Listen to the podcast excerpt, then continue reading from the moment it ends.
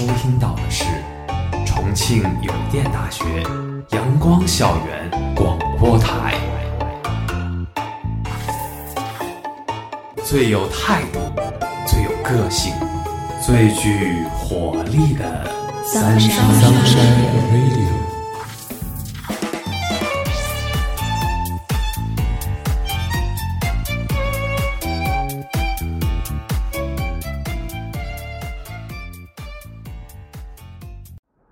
体坛风云变幻，赛事异彩缤纷，欢迎大家和我们一起来关注最近一周精彩的体育赛事。今日第一弹，让我们将视线凝聚到中国篮球。四选二，朱芳雨上调两人，两人面临离队，徐杰替身永久性转会。CBA 休赛期，对于广东宏远来说，自从朱芳雨在直播当中透露，张明驰和徐新将会进入到一队训练和比赛。这就意味着原来的阵容框架肯定是面临着调整，毕竟 CBA 归队的报名人数当中，广东是保持每年给予年轻球员机会的思路。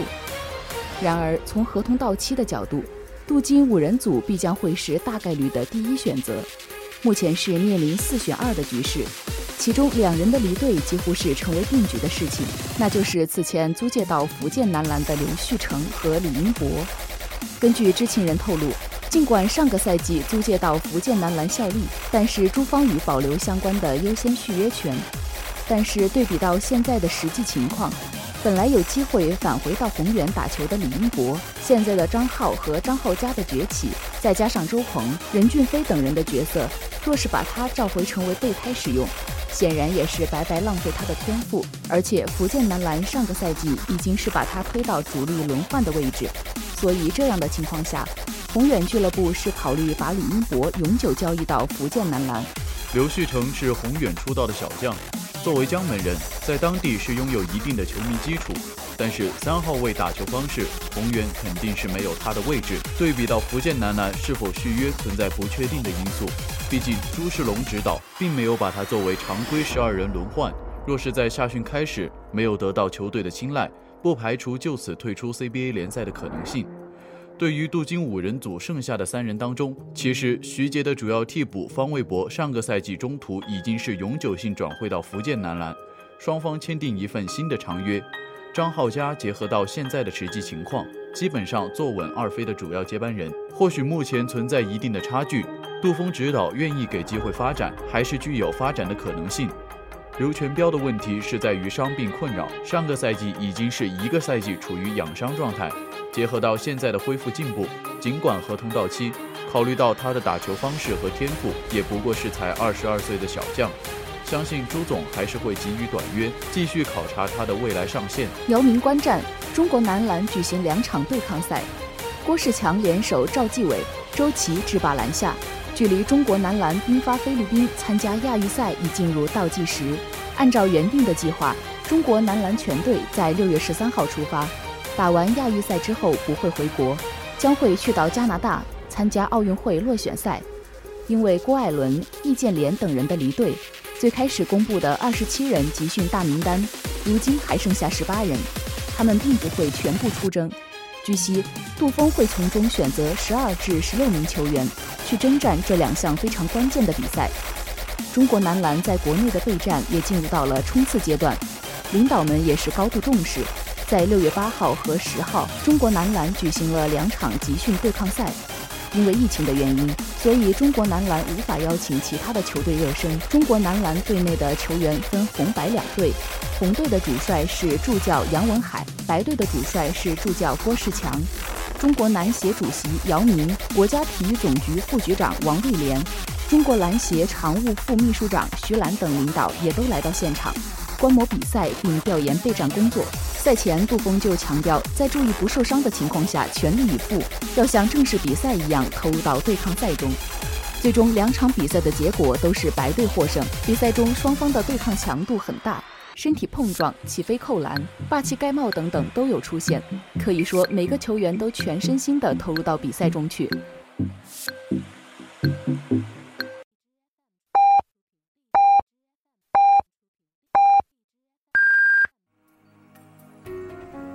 现在是北京时间下午六点，您收听到的是重庆邮电大学阳光校园广播台。值得一提的是，在第二场对抗赛，教练组将队员重新进行分组，所以两场比赛红队和白队的球员是不同的。新科总决赛 MVP 胡明轩顶着张镇麟等人的防守，强势杀入篮下。上篮不慎对抗，周琦在赛场上镇守内线，也展现出强势的一面。周琦的肌肉线条非常明显。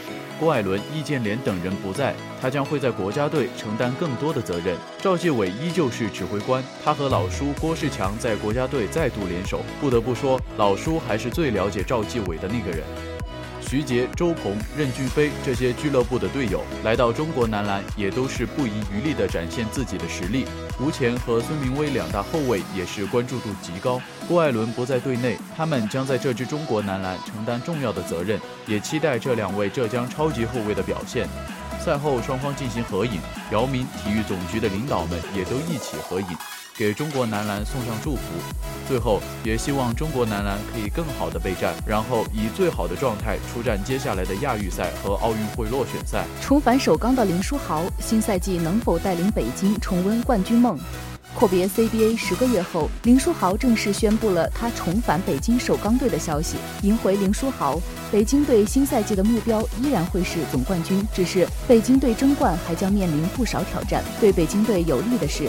林书豪的回归可以少去很多的磨合和不确定因素。早在2019至20赛季，林书豪就曾为北京队效力过。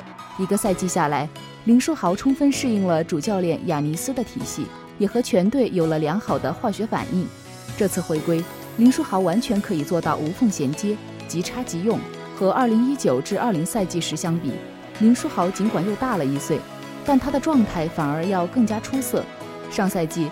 林书豪为了冲击比赛，进行了最好的准备，这一切也体现在了竞技状态上。常规赛他出战九场，场均贡献十九点八分、三点二篮板、六点四助攻，命中率高达百分之五十点五，三分命中率达到百分之四十二点六，场均可以投中二点二个三分球，其中他的得分排名联盟第七，助攻排名第四。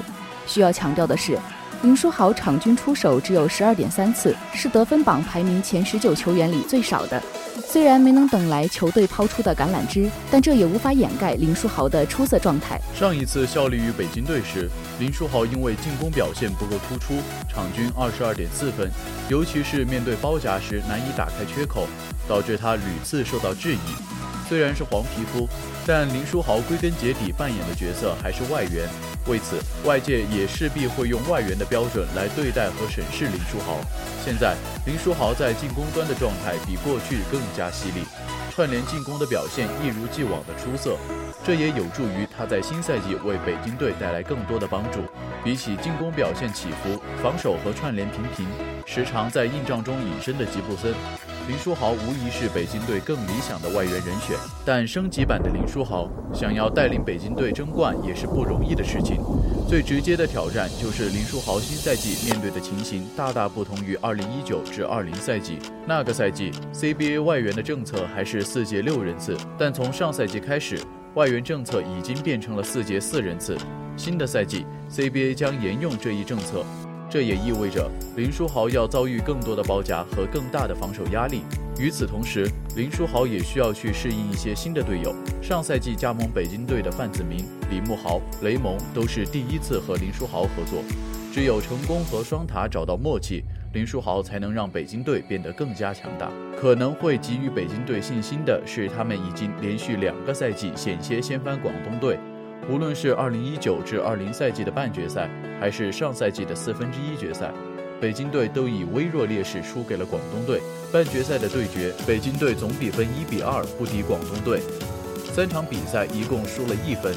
而且系列赛首战还出现了一些争议的画面。四分之一决赛的比拼，北京队也是以一分之差不敌广东队，而且也是大比分领先后被逆转。但这两次对拼的赛制都是赛会制比赛下的特殊赛制。如若新赛季成功回归主客场模式，季后赛回到昔日赛制，爆冷的可能要小不少。另一方面，过去两个赛季的对决，广东队绝大部分场次都缺少了易建联和马上布鲁克斯，北京队反而是阵容更加齐整的一方。真要是以最强阵容交手，北京队并不确定能给广东队制造足够的威胁。为此，北京队如果想在林书豪的带领下去争冠，只能去继续补强阵容。无论是本土球员还是外援，北京队都需要持续补进强援。就本土阵容来说，北京队缺乏能只手改变比赛局面的巨星，如果能再引进国手级强援，尤其是能得分的球员，北京队也将获得巨大补充。外援上，尽管 CBA 进一步压低了外援工资帽。但因为是软帽，球队只需要缴纳定量的调节费，就可以继续引进强援。以首钢这些年的财大气粗，外援工资帽并不会影响他们去引进强援。但关键是北京队要引进适合球队的外援。上赛季后半段不断调试阵容的北京队，在亚尼斯回归后重回正轨，也展现出了不俗的竞争力。现在。亚尼斯确定留任，林书豪也早早确定回归，休赛期的时间也远超上赛季，这都给北京队留下了足够的调整时间，也减少了北京队的不确定因素。余下的就看北京队如何在现有基础上继续补强，而这也将决定北京队的上限。今日第二弹，让我们将目光转移到中国排球，中国女排对战荷兰女排。主力回归不影响练兵目的。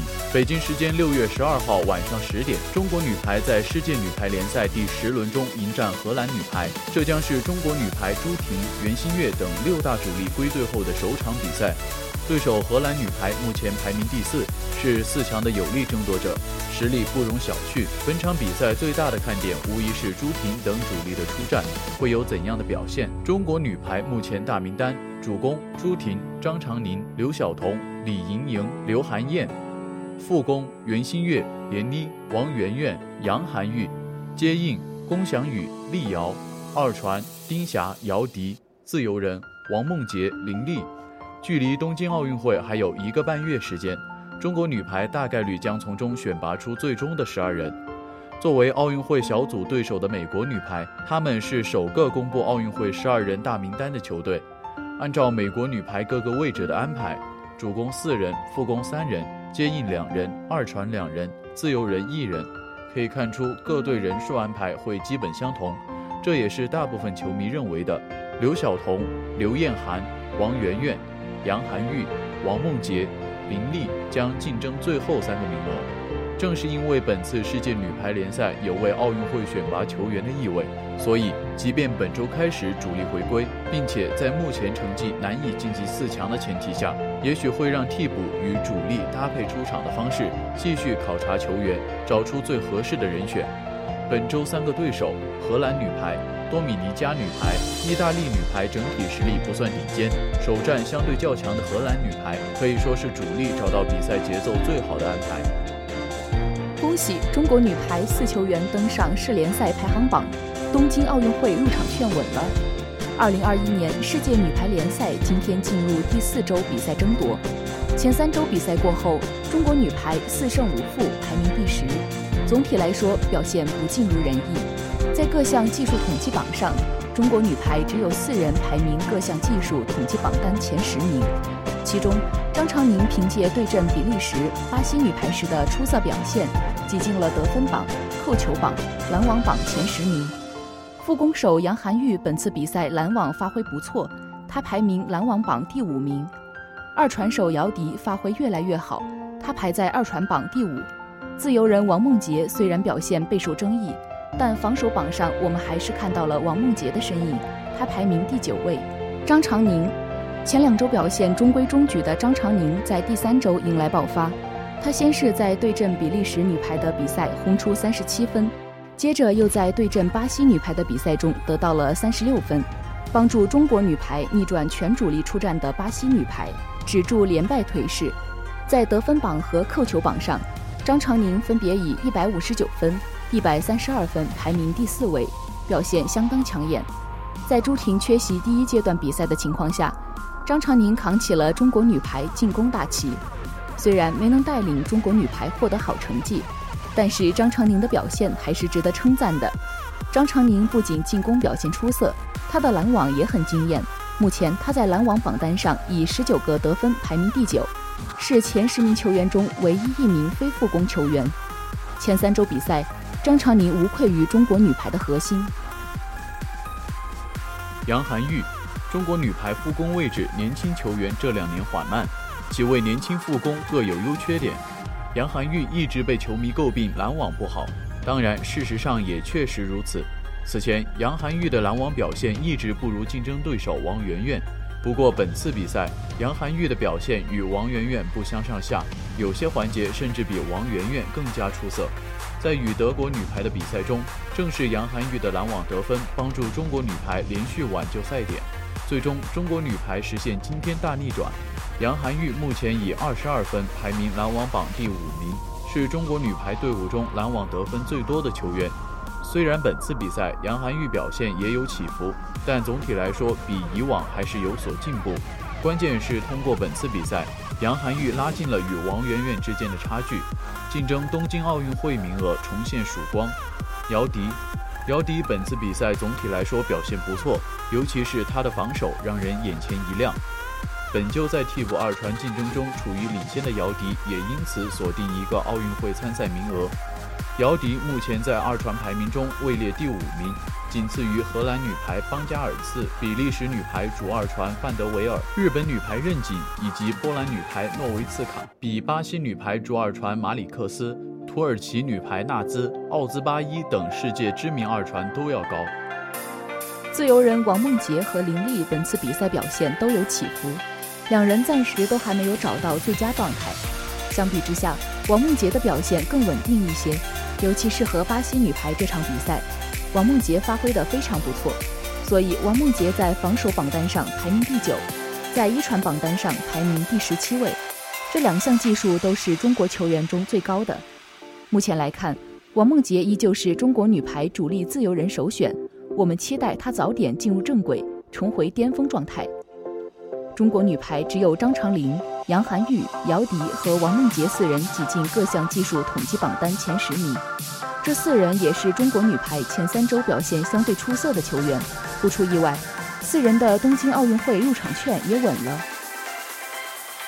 朱婷十六分再次拯救郎平，六大主力助中国女排两连胜，三比一力克多米尼加。朱婷、袁心玥等六大主力回归后，中国女排取得两连胜。在二零二一世界女排联赛第四周第二轮的一场焦点比赛中，中国女排三比一战胜多米尼加女排。此役，队长朱婷得到全队最高的十六分，张常宁得到十四分。本次女排世界联赛，中国女排先是以二队阵容出战，在遭遇一波四连败后，郎平重新调集了朱婷、袁心玥等六大主力归队。本场比赛。中国女排主教练郎平派出了与上一场三比零战胜荷兰女排同样的首发阵容：主攻朱婷、李盈莹，副攻袁心玥、闫妮，接应龚翔宇，二传丁霞，自由人王梦洁。这场比赛的首局开局阶段，中国女排与多米尼加打得相对焦灼，四比三领先后，朱婷、丁霞、袁心玥的连续得分，中国女排一波八比零的攻势，将优势扩大到十二比三。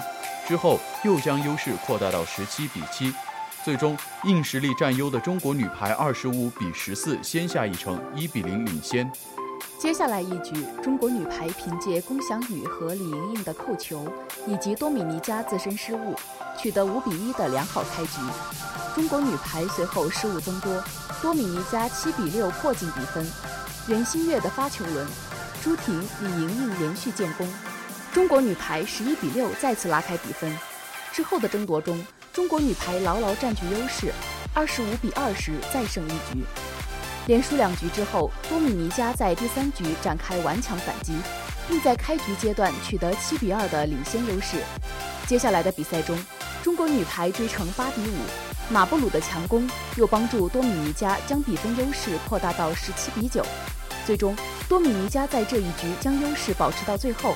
二十五比十九扳回一局，被对手扳回一局之后，中国女排在第四局开局一比三落后，之后又以五比八、十比十五落后，非常艰难的情况下，队长朱婷带领球队顽强反击，二十五比二十二赢得这一局胜利，总比分三比一战胜对手，取得第四周的二连胜，祝贺中国女排。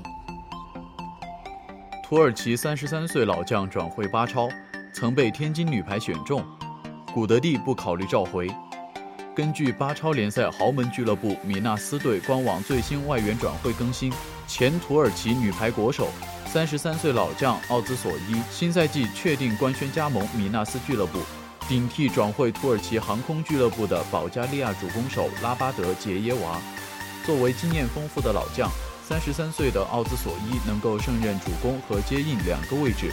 虽已多年未曾代表国家队打球，但实力和状态依旧保持火爆。打开奥兹索伊的个人履历表，不难发现，这个爱笑的女孩早已在各国联赛有过出色表现。早在伦敦奥运会时，奥兹索伊就代表土耳其女排国家队参赛，并帮助土耳其女排获得过早年欧锦赛季军。随后的长达八年时间里，奥兹索伊先后效力于土超联赛伊萨奇巴西和加拉塔萨雷俱乐部，并帮助伊萨奇巴西队两次获得联赛冠军。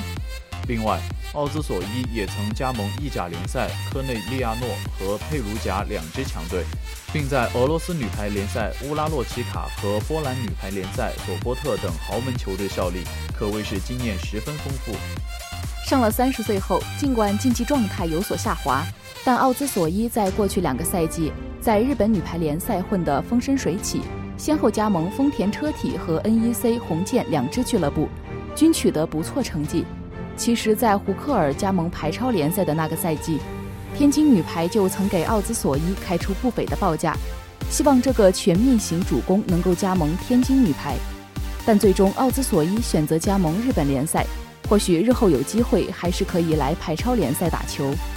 新赛季，奥兹索伊选择加盟巴超联赛，让自己的职业生涯履历更加丰富。其实，奥兹索伊已经习惯了在外漂泊打球的日子。也很享受排球带给自己的快乐和荣誉，但以奥兹索伊目前的竞技状态和比赛经验看，完全适合重返国家队，代表国家队参加比赛。且不说土耳其女排是中国女排奥运会的同组对手，以土耳其女排本次世联赛的状态和表现看，主攻线进攻的疲软是球队的最大漏洞。放眼土耳其女排现役国家队的主攻线。巴拉丁和梅里哈两人的组合是土耳其女排首发的主攻搭档，但两人并不具备强攻实力，保障环节也经常成为对手追发的对象。土耳其女排截止前三周比赛，以八胜一负仅次于美国，位列积分榜第二名，但一比三输给多米尼加和三比二险胜加拿大女排两场比赛不难看出，主攻线的薄弱是土耳其女排争取奥运会好成绩的最大问题。主教练古德蒂其实可以考虑召回老将奥兹索伊，至少在强攻和保障环节能够给予球队帮助。第三弹，最后让我们将目光投向足球。在结束了与拉脱维亚的友谊赛后，勒夫的球队迎来了长达一个礼拜的休整期。下周二，德国队将在安联球场与法国队相遇。对于本场比赛，你怎么看？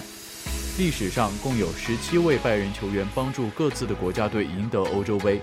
作为欧洲杯夺冠次数最多的球队之一，德国队曾在1972年、1980年和1996年捧起德劳内杯。上一次他们将奖杯带回德国已经是二十五年前了。进入二十一世纪后，德国足球曾一度迎来漫长的低谷期，直到二零一四年巴西世界杯，他们才又一次重登绿茵之巅。勒夫治下的德国战车一直都保持着不错的大赛成绩。在弗里克手下焕发职业第二春的他，将空间利用到极致。除了2018年俄罗斯世界杯折戟小组赛，其余几届国际比赛均能杀入四强。虽然近几年勒夫在国家队的改革并未有显著成效，但随着老将的回归，相信这支德国队能重现铁血精神，完成蜕变。近十场比赛。德国队的战绩为六胜二平二负。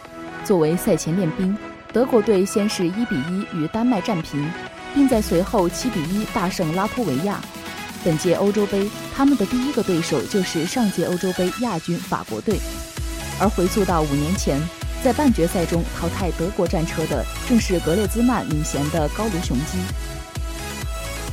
刚刚迎来国家队百场里程碑的诺伊尔是目前德国队历史上出战场次最多的门将。从2009年首次为国家队征战，到如今德拜双料队长，诺伊尔一直用稳定可靠的表现回馈球迷和教练的信任。德国门将教练科普克和诺伊尔共事已逾十二年。谈到小新的国家队百场，科普克表示，那晚小新在队内动情演讲，可以看出他真的很激动。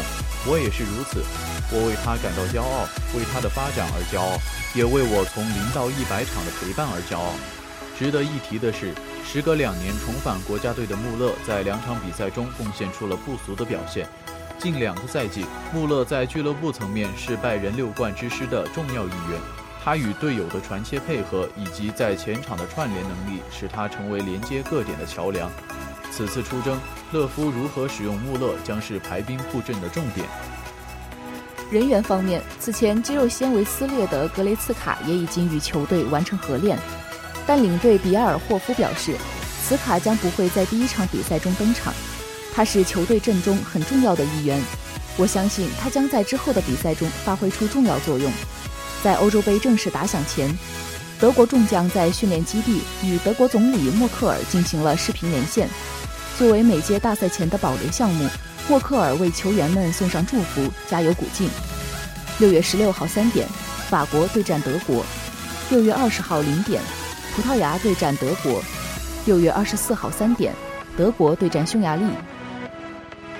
芒特一直都很敬仰莫德里奇，欧冠时托科瓦西奇找他换球衣。六月十二号，今夏欧洲杯已经正式拉开帷幕，英格兰与苏格兰、捷克以及克罗地亚同分在 D 组。北京时间六月十三号晚，双方都将迎来本届欧洲杯的首秀。这也是芒特与莫德里奇本赛季的第三次交手。在此前的欧冠半决赛中，切尔西两回合总比分三比一淘汰皇马，挺进决赛并完成欧冠捧杯。芒特透露自己与莫德里奇在比赛结束后交换了球衣。芒特在接受记者采访时表示：“我把莫德里奇的球衣收藏在了家里，还有一些其他球员的球衣。保留这些特殊的战袍总是很有意义。”在欧冠半决赛首回合开始前，我曾和克瓦西奇交流过。我问他是否能在晚些时候得到莫德里奇的球衣，最终我做到了。在第二回合的比赛中，莫德里奇也要求得到我的球衣，因为我在第一回合没有把自己的球衣给他。科瓦西奇说，莫德里奇喜欢和别人交换球衣。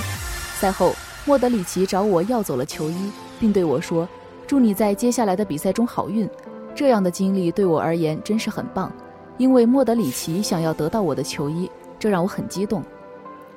莫德里奇一直是我非常敬仰的一名球员，自从他在热刺征战英超以来，我就一直密切关注着他。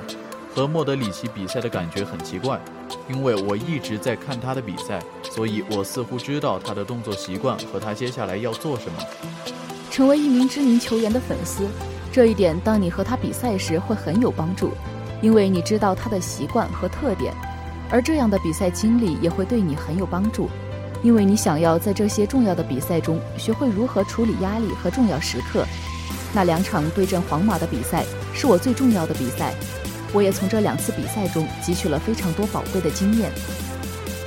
马上要迎来二十二周岁生日的诺阿朗，很可能要在今年夏天转回到英超了。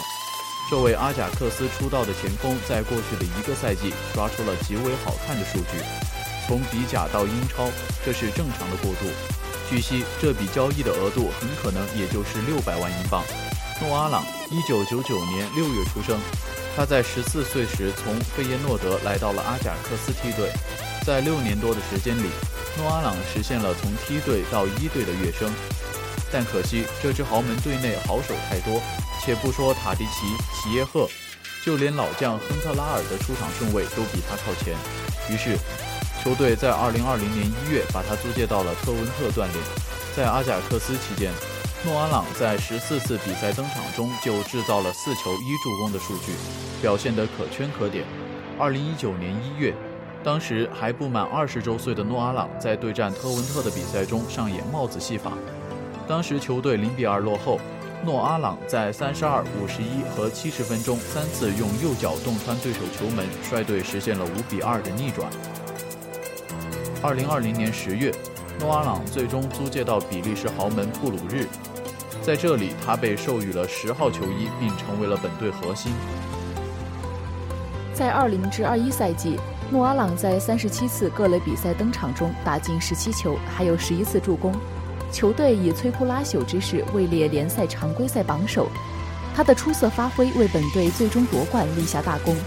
在欧冠联赛中，诺阿朗也在对泽尼特的小组赛中有所斩获。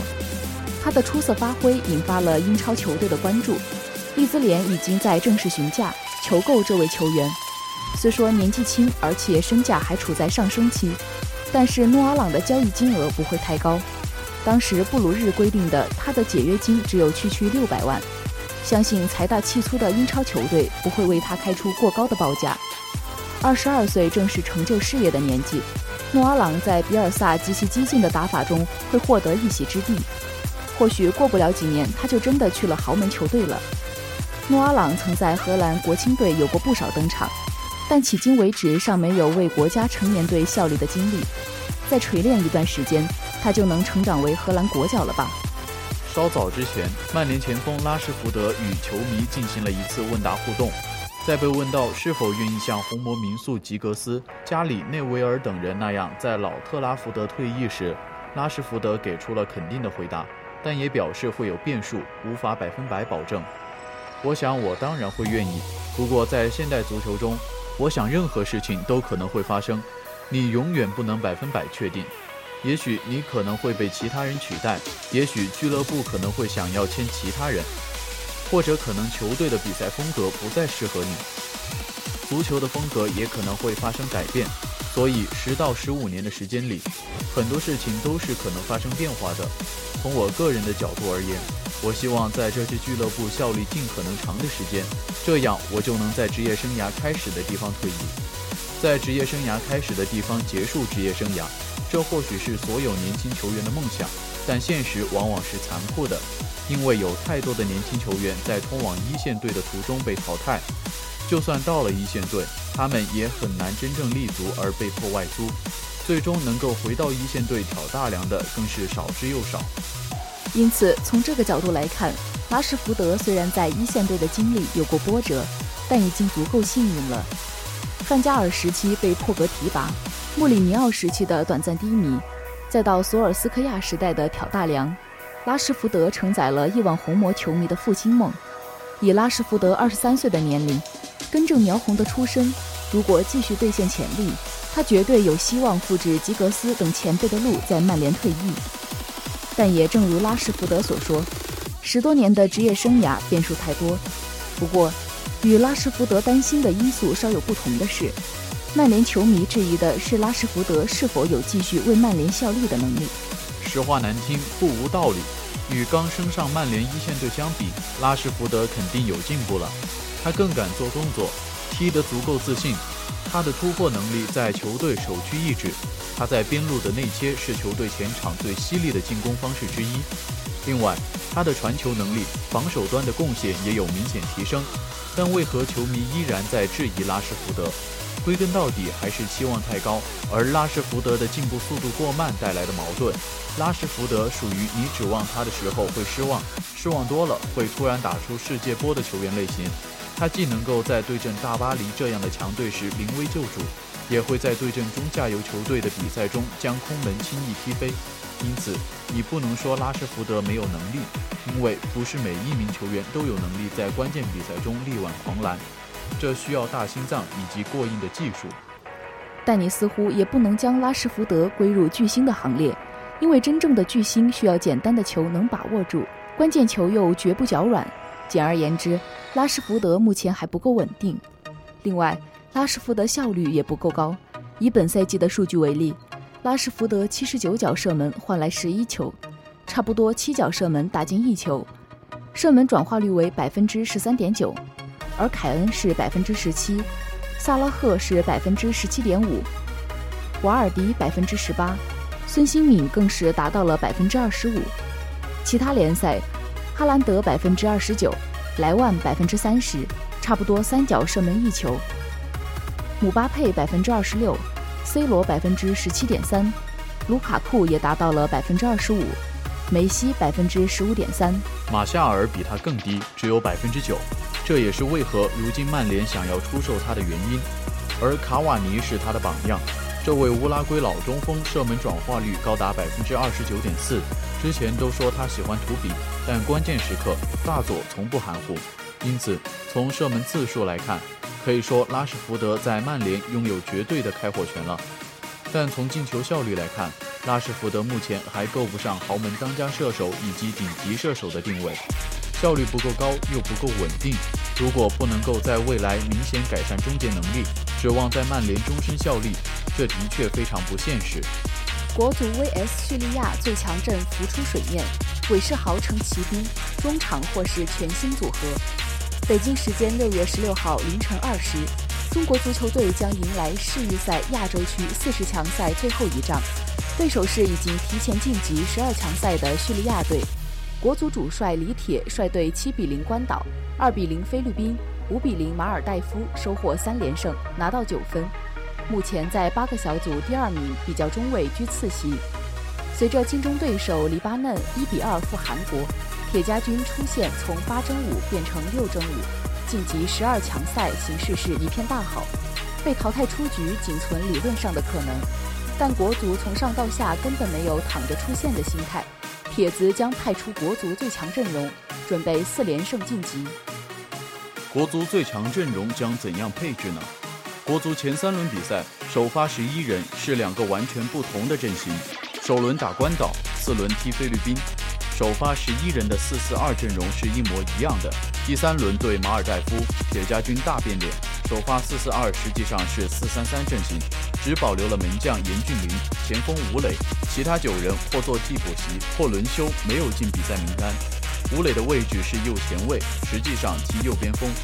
国足战术打法值得关注的有六个层面：一是第三场打马尔代夫队，前两场的无锡。金敬道、蒋光太、唐淼四人没有进二十三人名单，这既是防止有黄牌在身的无锡再吃牌遭停赛，也是蓄力确保最后一役主力队员体能充沛。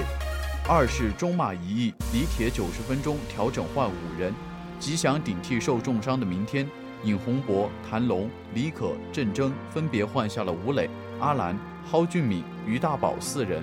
前两轮比赛首发十一人中。除严俊凌、吴磊和没进比赛名单的四人外，替补席的张琳芃、王申超、张稀哲、吴兴涵、艾克森五人是零分钟出场，彻彻底底进行了轮休。三是李铁换人有相对固定的套路和模式，韦世豪或刘彬彬换下吴兴涵，明天或吉祥换下唐淼，蒿俊闵或尹洪博、阿兰换下张稀哲或金敬道、吴磊，张玉宁换下艾克森等等。但国足第一队长后腰吴曦是前两轮比赛中唯一未做调整的队员。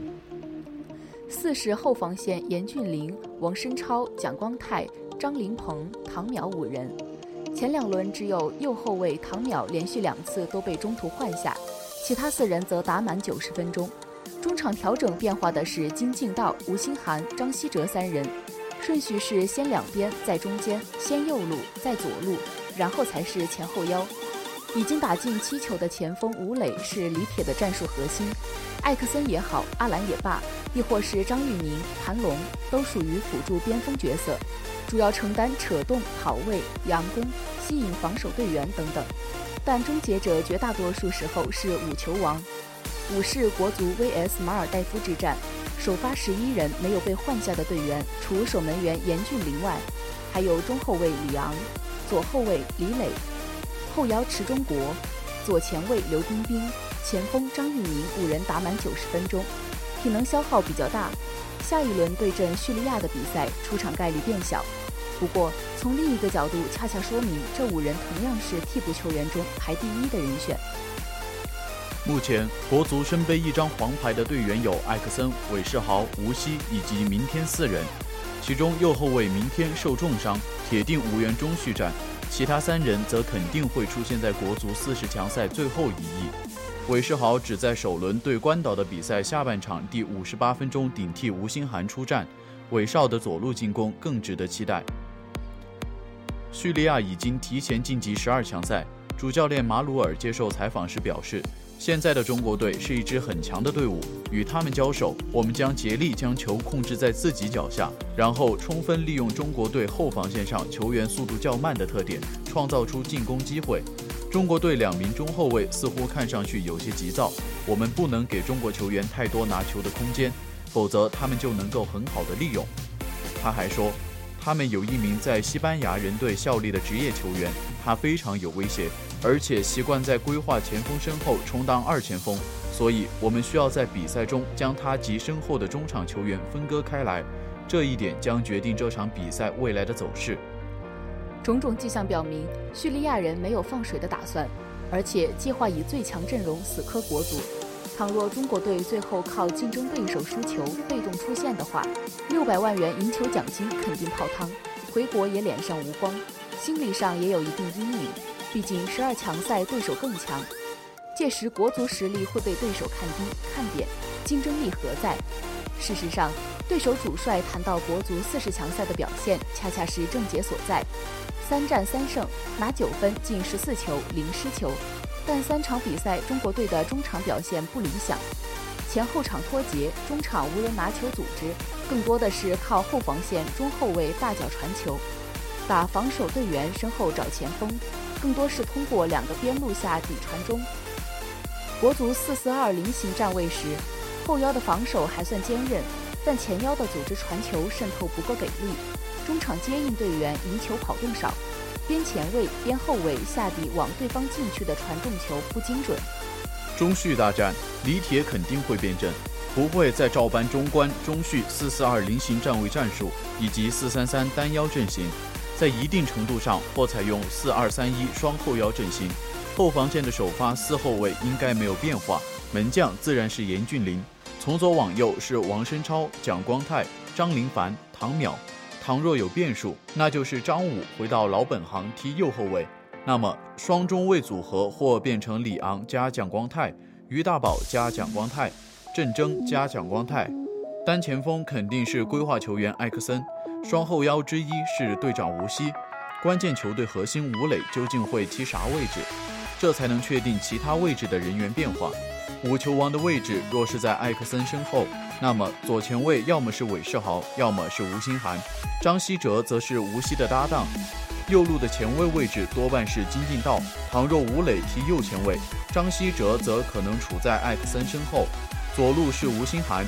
双后腰组合是吴曦加金敬道，估计国足破门得分的第一球还是点球，还是由吴磊创造，还是由吴磊主罚命中。而国足的后防线将经受真正严峻的考验，零失球吗？李铁会不会采用一种极端的打法呢？安排四名规划球员，艾克森加阿兰加李可加蒋光太全部首发，那么蒋光太自然还是中后卫，双后腰组合则是吴曦加李可。阿兰踢前卫，位置在艾克森身后，而艾克森继续突前前锋，把吴磊放在右边路，躲开叙利亚球员的重点盯防，或者来回扯动叙利亚丁人的中后卫，为阿兰、艾克森创造进球机会。体育赛事精彩，也感谢你的聆听。本期节目到此结束，下期节目我们不见不散。